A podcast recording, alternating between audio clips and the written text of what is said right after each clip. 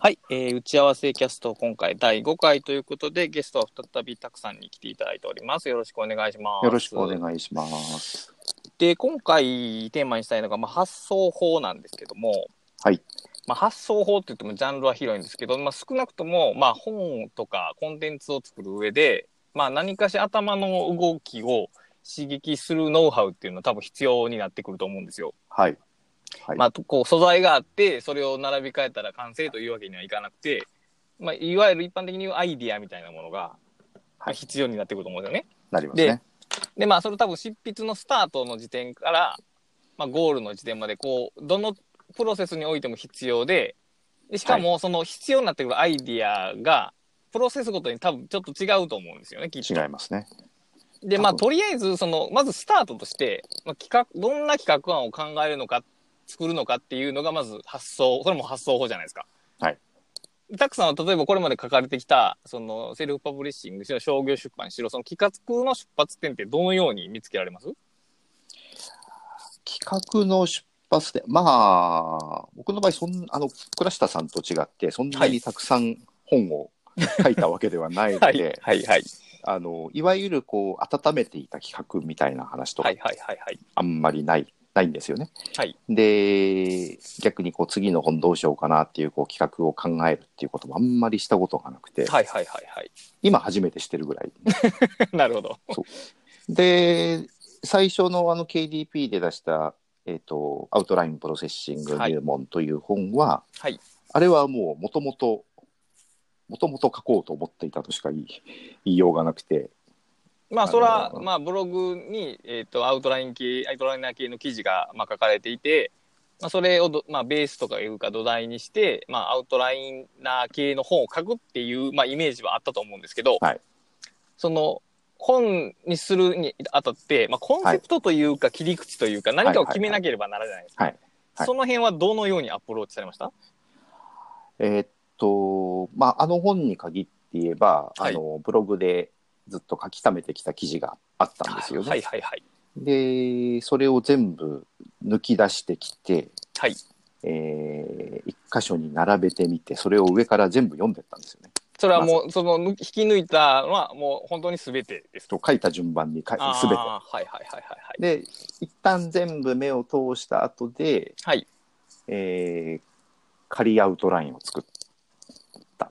ですね。あのそれは仮アうんその仮アウトラインは、えっ、と、その抜き取ってきた原稿を並び替えたんですかそれともあらアウトラインを書き下ろしたんです新たに新たかにあ仮はいはい、なるほど、なるほど。はい。これ抜き取った原稿を並べようとするとダメなんですよ。はい、わかります。それは。はい。ダメなんです。はい。だからそのただ全部目を通して何を書いてきたのかなっていうのは一応その全部思い出した上で、はいはいはいはい。えーこれで本を書くとしたらどういうアウトラインになるかなっていうのを、えーまずプレーンにアウトラインをはいはいはい。いわゆる普通の普通に思う意味でのアウトラインを仮に作りますと。なるほど。でその仮アウトラインの中の該当箇所にその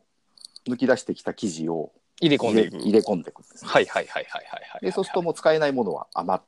余ると。はいはいはいはいはいはいはい。で順番とかは関係なく該当箇所に入れ込んでいって、えーで入れ込んだら今度上から順番に読んでいくわけですね。おーほうほうほうほうで上から順番に読み読むと当然ただ入れ込んだだけなのでなんかこう、つながりが当然悪いので、はい。えーそこがうまくつながるようになんとなくこう加筆し直しながら上から読んでいくでいくと。ふんふんふんふんふんと。で加筆しているうちにあここはこの説明いるよなと思った時に、あのー最初入れ込まなかったあまりのはいものたちがいるわけですよね。はいはいはいはいはいはいはい。でその中を見るとあこれ使えるじゃないかみたいなのが出てくるんで、はいはいはい。えーそれをまた持ってきてそこにスポットはめると。ふんふんふんふんふんふんふんで逆に読んでるとあこれは別々の記事だったけど同じこと言ってるような1個いらねえよなみたいのが出てくるとそれを下にあの、まあ、未使用っていう見出しを立ててるんですけどはい。その下に落とすとふんふんふんいうようなことをひたすら何回も繰り返しながら、えー整えていくっていう感じですね。その繰り返していくと徐々に、えーまあ、アウトラインプラス本文だったものが、えー、と本文になっていくわけですよね本全体としてとしての流れのある本文になっていくわけです流よね。れのある本文になってきます。あーでその流れのある本文にする過程で当然アウトラインが変わっていくわけですよねそうですね。はいはいはい。だからもう最初のアウトラインは本当にもう最初から仮のつもりでまあ、いわゆる叩き台というか。叩き台うんうんんそうですね。でまあ結果的にそれがそのシェイあのシェイクをしていることになるわけですけど、はい。えーそうですねそういう書き方ですねそうか。つまり、その、いわゆる、まあ、えー一般的に発想法と言われているような、まあ、刑事法を代表とされるようなノウハウがどっかにあるというよりは、もうプロセス全体がシェイクに巻き込まれているような感じですね。そうですといね。だからいわゆる、まあ、KJ 法だったりとかこと。、はい。えーまあ、マインドマップとか、はいはいカード情報カードをこう並べるみたいなことというのは一切してない。まあそうですですね。ねそのプロセス全体で発想法と言えるのうは、んその、最初のアウターラインじゃうな、本文を全部読んだ後に書き下すアウトラインが多分発想法の一つですね。 きっとね、そそうでれすは。ねそういう意味で。ただただしそう考えてみるとその一個一個のブログの記事っていうのがカードだと思えば、まあ、かそのカードに相当すると思えば相当するんですよね。そうですね。そういう位置づけにできると。まあ、刑事法と同じではないにしろ、刑事法がやっているプロセス、つまり、えー全部の付箋を見てっていう、一個ずつ近しいのを近づけていくっていう、まあ、近づけてはいいってないですけど、全体を眺めてから、そそうですのね構成を立てるっていうのは似てますよね。そうですねだから KJ 法というよりは無理やり言ってしまえばあの梅沢さんのあの知的生産の技術に出てくるはい。あのカード小あ山で。の小金じゃない小金じゃなくて普通の情報カード。普通の情報カードの、はいはい。あの梅沢さんが豆論文とあ呼んだ兄弟兄弟式カードです。後に兄弟式と呼ばれるようになった、あのカードでやってることに近いんですよね多分そううーん、まあそうかそうか。もそういうとこもととか。完結したぶ記事だったものを並べて、そうですね、確かに。えーただそれを並べて構成を作るんじゃなくて作った構成にそこからこう引っ張ってくるっていううーん、そう、ここが、ここがポイントなんですよね。つま りアウトライナー上に本文を入れると、前もこの話したんですけど、はい小金であり情報カードで、まあ、逆やな。情報カードであり小金になるんですよね。そうですうん、ここの感覚は多分、この両方してないと多分伝わらないと思そうんうですでけすど、ね ただその上から読んでいって整えるっていう作業をしている時は小金なんですよやってることは。まあそうでしょうね、おそらく。うん。だから、まあ、アウトライナーって結局その、あの、階層によってはい。のみ構造が規定されるので、はい。上の方の階層はカードに相当するし、下の方の階層は小金に相当するっていううんう、んうんうん。まあそうですね。そういうことになるわけですうんようね。んうんうんうん。だからあれ多分分かれてるのは、アナログツールだったから。っていうところも、まあ多少はあるでしょうね。多少、たまあ僕はそれ多少やと思ってて、うんやっぱりその、なんですかね、うーん、まあ、ぎ原理的に見れば別にそのテキストファイルで表現できるんですけど、はいやっぱりね、サイズの違いっていうのは結構あって、サイズっていうのは物理、物理的なってことですね。で、小金を前にするときと、兄弟式カードを前にするときの心持ちってやっぱり違ってくるんで、あだかあ、はいはいはい。らあれは分かれてる方が多分いい、あのたくさんは多分アウトライナーに慣れてるから、多分そんなには感じないでしょうけど、そうか、逆にその、その感覚が鈍ってるの かもしれない。鈍ってるかどうかは分からないですけど、あやっぱりそのツツールのサイズ、提供されるサイズが、人がそこに何を紡ごうかっていう気持ちとか、操作の感覚が変わってくると思うんで、はいはいはいはい。だからあれは多分分かれてる方がいいです。だからやっぱりそのスクラップボックスとかもテキストエディターとやっぱちょっと違う感じなんですよね。ススクラップボックスもあれ書きながら下に増えて、領域が増えていくんで、はいはいはいはい。やっぱ小さいサイズで OK かなっていう感覚になりやすいんですけど、書きながら下に増えていくっていうのはそのあのリンクであの浮かび上がってくるやつが下に増えてくるえっ、と、っていう縦意味幅合っていこでとはでなす。くてあのあのカードのあの各領域の幅が縦増え幅てくそうるですそうですそうです、はい白紙のエディターやと全面まだ空白じゃないですかああそうかそうあそういう意味の幅ですねそうですだからはこいこ,、ここまで書かなければい書いてもいいよっていうのと書かなければいけないよっていう、えっ、と訴えかけがあるんですよね、はいはいはいだから短文を書きにくい書き留めにくいっていうのがあって、だからまあスクラップボックスも別にどっちでも使えるんですけどまあよりカード的ではあるでしょうねあれはねなるほどなるほどうん、うんまあ、加減が表加減加減じゃないんだけどその下の線が表示されてるっていう違いありますよね。そう、その結構ね、大きいんですよ。それきっとはあるかもしれない。あの、クラブってなんかちょっとしたこと書きやすいよねって話をよく聞くんですけど、やっぱそこら辺の UI のね、関係はあると思うんですよね。うん確かにエディテキストエディターだと無限この下に無限にこうつながっそうていくなんかね、ってい新う規のテキストエディターを開いて3行だけ書いてメモすって保存するって結構こうな何か間違ったことしてる感じがあるんですよね。なぜかやりにくいですよ なるほね。ど別にやっていけないことはやないはずなんですけどね。うん、そうか。逆に倉下さんはそういう、、はいわゆるそのなんだろう各作業とその発送する作業って分け分けます。まあ、異なりますね。特にあ企画を考える前、あ企画を考えている時と、本文を執筆している時と、構成している時は僕の中ではかなり別の感じ、別の作業してる感じですね。それはこう明白にこう区切りがあるんですかこのというわけではないグランデーションをいつかくぐり抜けていたみたいないつかいつの間にかトンネルくぐってたって感じでもう最初の最後の構成の段階ではあの発想のプロセスほぼ死んでるんですよね死んでるっていうか止まってるというかうんむしろ新たに発送しないように障害っていうよう なそういう抑制もありますねだからそこにある本文をいかにきれいに整えるかであって、はいは新しい構造を見つけるのは多分シャットダウンされてるんですよねなるほどなるほどなるほど。本文を書いてる段階の序盤戦は逆にそこにある構造が全て叩き台としか見えなくてはい新しいものがないかっていうのをずっと探す感じですね、はいはいはいそこではもう本当にいろんなツール使うんですけど、うんで企画を始める前はわりかし紙ツールを使うことが多いというかほとんど毎回紙ツールで考えてますねあそうみたいですよね。まあ、っていうか僕も今まで何回かその話を倉下さんに聞いてるんですけど倉下さんすごい紙ツールを使うんですよね。そのとその初期の段階ではよく出てきますねそれはなんでだと思うやっぱそれはデジタルで代替できない何かが2つあるあわっけてですか。うん、例えばデジタルが提供するツールって基本的に縦型のリストなんで縦型のリスト、そうですよね。軸が1つしかないリストなんで、はいはい、はい。僕は平面配置を結構したいと。はいはいで平面配置をしたい時に、例えばキーノートを立ち上げないといけないんですよね。そういうことをしようと思ったら。はいはい。で、キーノートでメモの連続していくのはまああんまり向いてないと。あんまり向いてないですね。で、あの僕は自分で一緒のバレットアイディアっていう、なんかその付箋用のツールをウェブサイトで作れ使えるツールを作って、それは結構いけるんですけど、はいやっぱ思ったのはね、画面サイズがいくらでも広がってしまうんですよね、それやと。そうですね。そうすると、うんそのまとめようっていううん頭の働き方にならないんですね。常にいつまでも広げよ広うがにっなてっいちく。ゃはういはいはい。でこれはやっぱりねその企画って結局どっかに線引きすることなんで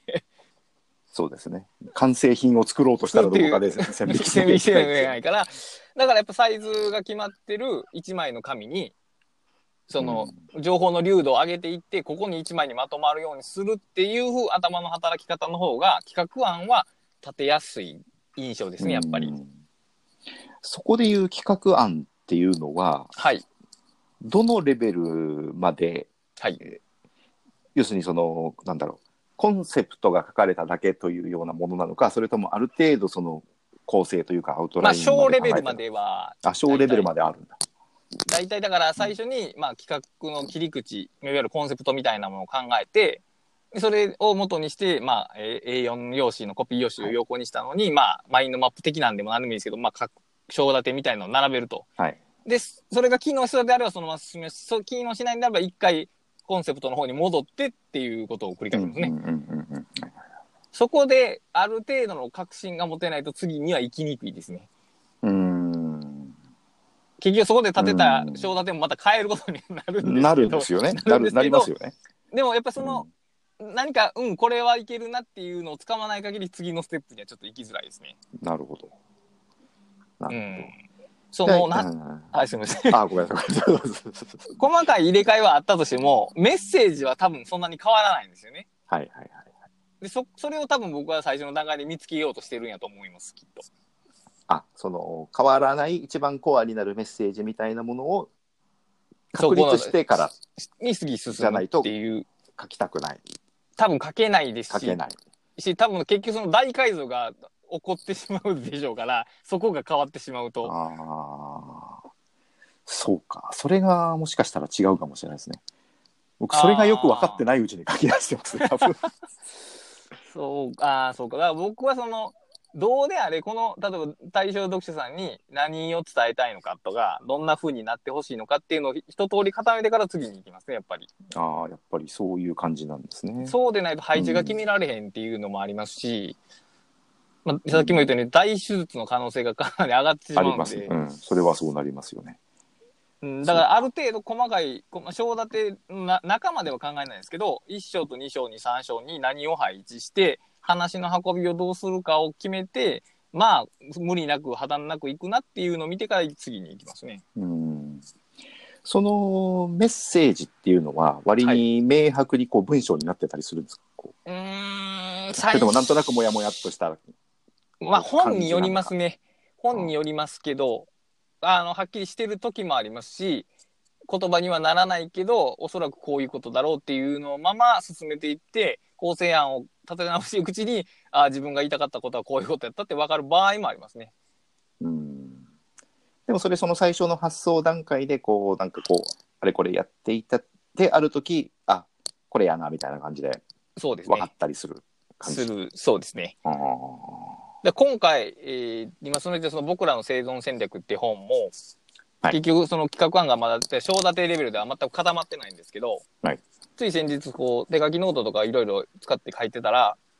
あのはっきりしたことがあって、はいあのこの本は自分が自分の中での知識を誰かに教える本ではないなということに気づいたんですよ。はいはいはいはい。今までの本って、まあ僕が経験してきた知識とか整理してきた知識とかを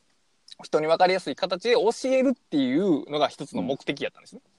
うんそのためうんうんにはい話の流れを立てて論理立ててあの理解の階段を上が上がりやすいように構成するっていうスタイルやったんですけど、まあ実用書ビジネス書ってそういうもんです よね。それは。ただその僕らの生存戦略っていうのはそういう本ではないなと僕が知ってることを教えてあげますよっていう本ではないなっていうことに気がついたんですよ。うんでそれに気がついたのは結局そのなぜ僕は今新しい書き方をしようとしているのかはいっていうことをずっと考えてて、はい結局今までの書き方では多分そのやりたいこととズレがあったんですよねきっとはいはい、こん今回のやりたい今こと回とのはずれがあったとうん。ズレがあっただから同じ方法論で章立てしても多分僕が納得するものにはならないんですよつまりやりたいこととずれてるんではいはい。だからこういうふうに方法論とかを固めていくうちに浮かび上がってくるメッセージっていうのはやっぱあるんですよね、逆に言えばメッセージと方法論がある程度つながってるってことですよね。僕はそう思いますけどね、それ面白いですね。面白いですねっていうか多分それそのその通りですよね。うん、これはそう、だ結局そのまあそのマックルーハンが言ってるメディアメッセージであるっていうのとまだ似てると思うんですけど、伝えたいことと伝え方っていうのはこれは密接に関わってくるんで、同じ方法論では多分ダメだなっていうのが今こ今の現時点のそのわ分かりというか理解というか学びというか、う んそれですね。じゃあその発想段階でやることって今までことに関しては今までのやり方と違ったりします。僕らのそうですね生存戦略おそらく違っまああの使うツールは似てますけどあのとりあえずそのロジカルに組み立てることはとりあえず放棄した方がいいなっていう結論には至りましたね。ああ。その理解の階段を設計するのが多分この本の役割ではないなというところですね。うん。理解の階段を設計する場合って要するにまあ相手がこの話をどう積み上げていけば伝わっていくかっていうことを考えればいいだけ、考えればいいってそれもまあ難しいですけど、考えるだけなんですけど今回は違う何かロジックじゃない何かがいるなっていう感覚ですうね。ん、ただ手法は変わってないわけですね。そのややっている手法というか。今んとこは変わってないですね。やり方は今んとこは変わってないですけど、わからないですけどね。変わってない結局、だからその、どうやってそのロ、アンチロジカルに組み立てたらいいのかがまたわからないんで、うんだから今はだから、あの、先ほどその、たくさんが言われてたように、僕、スクラップボックスに企画案並べてるんで、はいあれを上から下までずっと読み込んでいって、ふわっと浮かび上がる何かがないかなっていうのを期待してるんですけど、うんそれをうまくいくかはわからないですが、うんちなみに、はいスクラップボックスの話が今出たんですけど、はいあのスクラップボックスを使うようにみっちり使うようになってから、はいやっぱり本の書き方って変わりました。おそらく変わる、えーてか、まあ、こみっちり使うようになってたん、なったんが、ここ何ヶ月かなんで、わからないですけど、うん多分ね、次、えー次の次ぐらいかな。要するに材料集めがまだ全然できてないはい本はい。に関しては多分変わると思いますよ。うん、本の書き方っていうかね、企画のた、たた、た、立て方たたり方、立ち方、うんどう言ったんやろ。 立てるというよりは、た、た、立ち上がり方っていう立ち上のがが、り方僕の中に浮かび上がってくるものが多分変わると思います。そうすると今の話してるこの発想法の発想段階のはい部。分が結構変わってくるかもしれおなそいっらてくこそとうでですしょようね。ね。おそらくそうやと思います。今までの企画の立て方って先に、まあ今回で言うとその断片からの想像みたいな、いわゆるその大大ぐくりのハッシュタグを作って、そこに情報、まあ関連する情報は絡め取っていくみたいな感じだったんですけど、今はもうそれをあの破棄してるんで、うんその先、うんえー素材のネットワークを広げた後、そこから浮かび上がってくるコンテキストを探すみたいな形になると思うんで、はいはい、だから今難しそう。はで今現時点でその命名できる何かを持たないんですよね。いはいはい。わからない。うん集めてみるまではわからないみたいな感じです。多分これがでも自然な形だと思うんですよね。先に命名できる場場合ってそうですね。少ないと思うんんで。そうだと思いますよ。うん多分命名できる方法をこういうなんとか法とかって命名してから始めると多分絶対できないような気がします。で、多分その方が、より、えー僕の評価では面白い本になりそうな感じですね。つまり、えー企画案をた先に立てた場合に比べると、えーなんていうんやろう、越境性が高いというか、コンテキストが混じり合った本になると思うんですよ。はいつまり、あるは、今までの本やったら、例えば仕事術の情報は仕事術でまとめる、知的生産た知的生産でまとめるって感じでしたけど、はいその境界線がない形で、その情報同士がつながってる形でまとめることになると思うんで、はい多分おも出来上がる本はおその分かりやすいかどうかは別と して僕から見たら面白い本になりそうな予感がありますけど聞いてるだけで面白そうな予感がありますが、大変そうな予感もありま大変すね。そうな予感もありますけどねあでもそうやってそのな越境のある情報の集め方って今まではなかったんでどうしても先にく,、くくってしまってたんでうん、だからまあ楽しみですねあーでもそういう越境性みたいなものがはい作られやすいかもしれないですね、スクラップボックスって。そうですね自てか然勝手にに越境する勝ん手でにそうそう勝手に越境する感覚があるんですよね、そうですよね。だから今もその断片っていう言葉を自分の中でアイディア思いついたものと、えー、まあ読書で見つけてなんか断片っていう言葉を誰かが使ってたらちょっとスクラップボックスに転記するみたいなことをやってるんですけど、はい。やっぱりいいですよねそういうことができそうるいうのはことができるのはね、そうなんですよね。うんこれ同じことがあ同じ機能がアウトライナーにあったらとよく思いま すね。まあ、ぜだからその単語ごとに全部シそうそうそうャープマークつけたら済む話なんですけどそうなんですよまあなかなかね難しいですね。難しいですね。うんそっか。僕でもそう発想法だから僕ね発想段階って分けられないんですよね。ああまあシェイクのプロセスが全部入ってんやとそうなるそう最後まで発想発想段階といえば言えないことはないんです。 そう、まあそうですよね。確かに。うん、でも僕はやっぱくどっかで、今はこのタームみたいなのがあるんで、うん。始まり、始まりは徹底的に、一番最初は広げといて、企画のスタートラインで一回絞めて、文章を書きながらまた広がって、出来上がってきたらもうギュッと絞るみたいな流れですね、きっとね。うん。だから僕発想法もちもちろんというかその今までの中にはそのそれこそ KJ 法的なことをやってみようとしたりとか、はいはい付。箋を並べてみたりとかはい。やってるんですけどはいや。ったことはもちろんあるんですけどはい。ことごとくうまくいかないとい うかやっぱりいかないんですよね。で唯一、はいまあ本来の発想法じゃないけれども唯一うまくいったのがフリーライティングですよね。ああ、なるほど。なるほど。でだから結局、まあ、フリーライティングというのはもうそれがそのまんまもう自分の中ではアウトライナーの使い方の中に取り込まれちゃってるのでなるほど。あのフリーライティングが発想法といえば発想法なんですけどちなみにはい、完成した本のタイトリング、タイトル付けってどの段階で行われますああそれはもうあの最初の段階で仮タイトルがあるんですけどはい。常に考えてますねでギリギリまで考え思い浮かんいいのが思い浮かぶのを待ってるっていう感じああ、その、タイトルをつけるために何かと発想法を行うっていうことはなくて、ああないですねそれは浮なか いび上がってくるのを待つと。それはないですうん僕結構そこでも発想法を使うんですけどね。 発想法というか、あの、思い浮かぶキーワードを紙に並べて、いろいろ組み合わせ変えるみたいなことはしますね。あああのコピーライターさんがよくやってるよそううなそうですね。まさにそういうことですね。まあ、それで決まらないことも多いんですけども。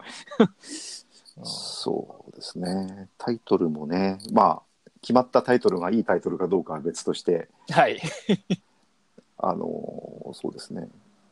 でもね、なんかどこかで、あ、これ、これ以外にはないなっていう感じがするん時があるんです よね。でもうんただ、はいあ後で振り返ると、いや、違うよな、これ。 あるんですけど、結局それはもう決められ、ね、後々まで絶対に大丈夫なものを作ろうとましあてまもあできないなでいすのねで、ないですね確かにその本のタイトルってその文章を書くレベルに合わせれば、まあ、究極の見出しをつけるっていうことになるんですけど、はいただ問題はそのそれがうんなんていうんやろプロダクトの名札でもあるんですよねそうですね。だから、みうまい見出しをつければうんそれがいいタイトルとは限らないという問題があって、うんそうなんですよね。ある種のだキャッチーさっていうふりかけみたいなのが 多少なりとも必必要とまでは言いませんけど いや、売り必要だと思うんですよね。売りたければ、うん読んでもら広く読んでもらいたければやっそうなぱんりそういうのは必要なんですね多そうです少ね本文からかい反復乖離したとしても必要になってくる場合があるんですよね。そうですよね。商品名でもありますからね。そう そうそう商品名でもあるというのがだからその広告コピーライティングの技法が役立つ時があるんですよね。そうですね。あのそのジレンマにずっと。いやもうたくさん行さん本を作ればもうなんか感覚を麻痺してくると思いますよおそらくは。うん、まあ、だから、まあ、初心者なんですよ、きっと。えまあ、 まあ大抵の人が初心者ですけど初心者なんでねすよこの作業は。いや実際うん本の書き手でも自分だけ本のタイトルつけてる人って小説家以外は少ないんじゃないですかねきっと。 まあ、大抵は、まあ、あれですよね、し編集者さんが。編集者さんが出版社さやったんりと編集会議で決まったりすることが多いですからね実用書は特に。そうだと思いますね。うん逆に言えば、そこまで真剣に自分で考えなきゃいけないのがセルファブリッシングっていうことになりますよね。確かに。これ全責任負わなきゃいけませんからね、そこは。そうなんですよ。そうか。いや、しかしこの、シェイクで話を聞いてて、そうずっと思ったんですけど、まあは最初にアウトラインを立てて、で、本文を読むって、で、本文を読むっていうキーワードが何回も出てきてるんですよね。本文を読む。はい。はい。で、はい本文を読むっていうのが、要するに、えっ、とね、どう言ったんやろ。こう、高さのモデルで言うと、まあ一番低い地点。一番低いですね。ボトムアップというとそこがゼロスタートのとこですよね、はいそこが常にあるんですよねそれが多分だから行ったり来たりってことの意味やと思うんですけど、はいだからその字の文を書くだけじゃな多分ダメなんですよねきっと僕が思うに書いたものを読まないと多分ダメあなんあ、ですよ、ね、そうですね。それは、まあ、そうだと思います。この文を書くはねまだコードが少し上にあるんですよねあれうん。はい。で、はい、読むレベルが多分一番下なんですよね。これがね、結構重要で、結局だからそれは、なんですかね、機械的には絶対にできないということなんですよ。そうですね。人間が読むものを作る以上、人間が読む過程をどっかに入れていかへんと、はい行ったり来たりにはならないんですよね。はいはいはい。うん、だからこれは多分その、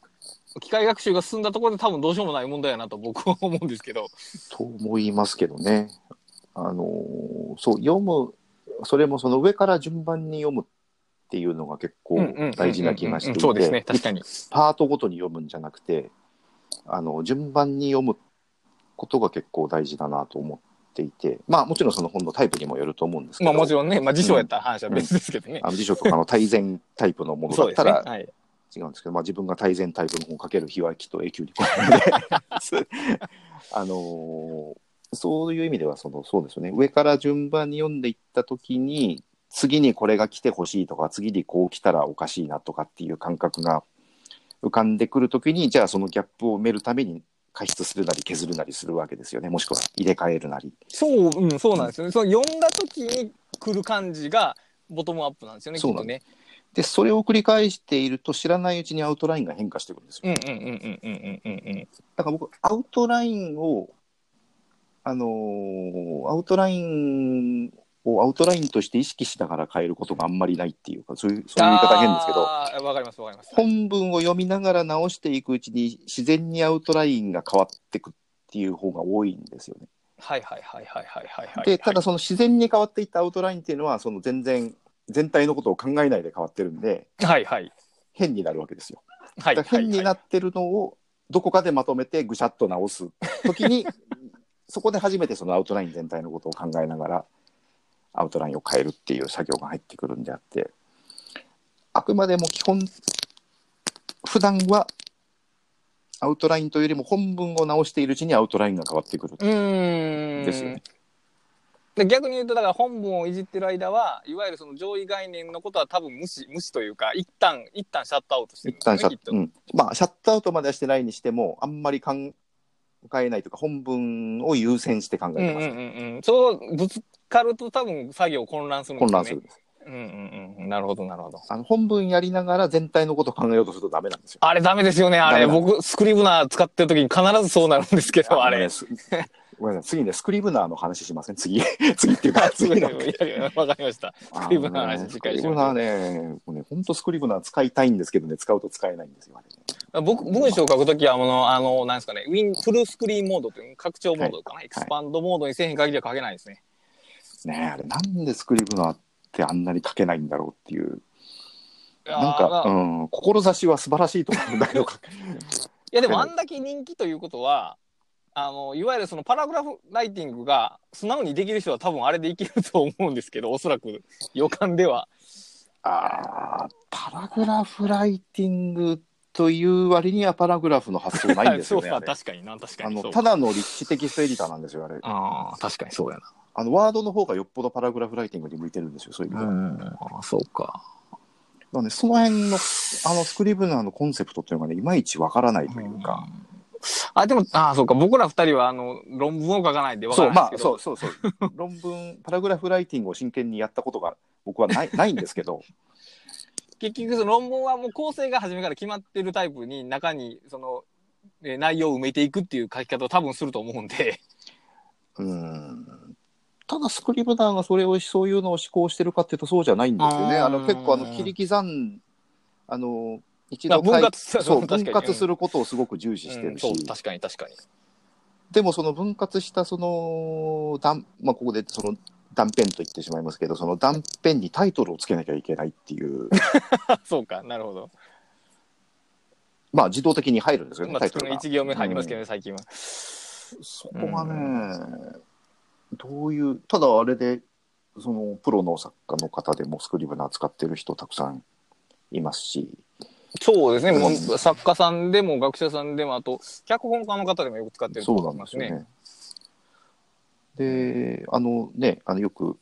文章の IDE とよく言われたりするような、はいはいはいはい単にエディターだけじゃなくて、その書くたびに必要ないろんなものがこう周りに周辺に全部揃えてくれてあるっていう、はいはいはいそういう便利さはすごくなんか羨ましい感じがするんですけど、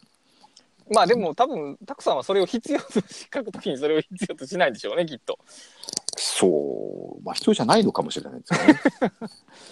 うん、だから、うん、そうかな。だかまら、何か、その、写真とかを見ながら書くとか、こう、だから、い僕はだから、このアウトラインを見ながら書くことがまずないんで、ああ、そうか、そうか、そうか。だから、ほぼ必要ないんで、僕はだからもうフル、フルの、な他に何もないまっさらなエディターがあってあればいいんで、まあ、だから、あそこまでの機能を必要としないとも言えるし、まあ、そうですそねう。ですね。確かに。うんそう。で、ごめんなさい、脱線したんですけど、はい。で、今、こう、ふとスクリブナーの話に脱線したじゃないですか、話がは いはいはいはい、しましちた。ょっとは僕いは。脱線させたんですけど、はい。書いてる時もそれと同じようなことが発そう生思いま発すね生するんですよね。怒りますね。はい。で、それ今、このポコッとこのスクリブナーについての話っていうのが、こう、塊がいきなりできちゃったわけですはよ。いはいはいはい。で、それを、これが発想じゃないかという気がするんですよね。いや、まあ、もちろんそうです。これが発想、うん、だから、うん、どう言ったらいいんやろ。発想法っていうのは、ある種の脳の働きのエンパワーメントって言っていいかな、はいこれは。強化してるというか、ある、押し出してるというか、はい強調してるようなもんであって、僕たちは日常的にずっと発想してるわけですよね。はいで、問題は、それが、発想の発想が、さっきも言ったように、ここでスクリブラーの話をするんじゃなくて、別のことをしなきゃいけないっていう制約とぶつかることなんですよね。そうなんです、そうなんです。で例えばお役所的文章ではもう それは脱線はほんまに脱線でしかないからそう。あのか書いてはいけないぐらいのレベルなんですけそうどあのそうじゃない文章の方が世の中には多いんですよねそうわりかしそねう。なんです。 だから今もうスクリブナーの話、ああ、そうだ、スクリブナーの話しましょうよって僕がつい言ってしまったそのことを抑制しなきゃいけなくなるわけですよね。これそもうですし、ねそうですそうです。このポッドキャストに時間の枠が始まって、ああればのはまっていそうて、ですねはいはい35分でやめなきゃいけないと、うんうんうんうん、で、決めたネタしか喋っちゃいけないっていうことが仮にあったら、そこを抑制するわけですよね。そうですね。 でも抑制すると、逆にそのスクリーブダウンの話じゃないことまで抑制しちゃうんですよ。あまあそうですよね。あの そうですそうです広がらないようにこう自分を抑えていくんで、そうですね。なそうすると実はその全体のその喋る喋り方のトーンとかも変わってくるし、ああ、なるほど。喋り方のトーンって文章で言えばそのなんかその文章のまあ文体とまで言えないのいけないかもしれないけど、まあでもノリは変わってくるよねノリというかそうあの勢いが変わってうん、うきんた変りとわかっ、てくるんですよね、きっとね。だから結構そのわどれくらい枠がはまってるかはまってないかってすごく影響していてうんうんうんうんでアウトライナーっていうのは結局その枠を取り外して書いても大丈夫な道具というかうん。はい。後でな 後でいくらでも枠にはめられるから、はいはいはいはい。書くときは枠にはめなくてもいいっていうそれが実は発想を生んだり楽に書けたり勢いよく書けたりっていうその副産物としてそれをもたらしてくれるっていうところがあるんだと思うんですね。だからまあナチュラルですよね、ナチュそラルこはそううん。まあでも、だからうん、そうなんです。こう、構成が決まってるっていうのは、だから抑制なんですけど、抑制が働いてるって普通思わないんですよね、多分。普通って、その何人ぞって普通かわからないですけど、その通りに書くものやという認識があると、発想が抑制されている、ナチュラルな発想が抑制されているという感覚がなくて、ただただ苦しさがそこにあるだけなんですよね。そうですね。うん、こまあうなんで俺は書けないんやみたいなことになるんですけど、それはまあこれ、これ書けないのが当然やぐらいの、こう、 ところがスタートラインなんですよね、本当は。そうなんですよ。まあ書ける人もいるんですけど、もちろんね中には。書ける人もいるんですけど、書けない人も書けない人のせいでは多分ない。ないですね、でますあよもちろん。連想的に、あ、しあのー思考が広がる人は、脱線しないと書けないですね、間違いなく。これはもそう です。だから逆に脱線するなと言われたらもう書けなくなる。う。うん、確かに。でもその辺ってあの先あの前回のあの山間さはいはいはいはいん。のがあの本を書いた時の山間さん、あの最初はアウトライン作ってそれにはめて書こうとしたけど、はいはいはいお行なんかお行儀よくなっちゃったんでっていうのとでまさにそれが起こってるわけでまあ、すそよね。まさにそのことですね、それは。でだからいつものように書けるように、えー、なんなんでしたっけクローズドなブログを作ったんでしたっけ山間さんは。なぶまあ、オープンだから、とりあえず、まあ、派手なブログを作って、記事のように書いたっていう記事のように書いたんですね。だからそうそう枠を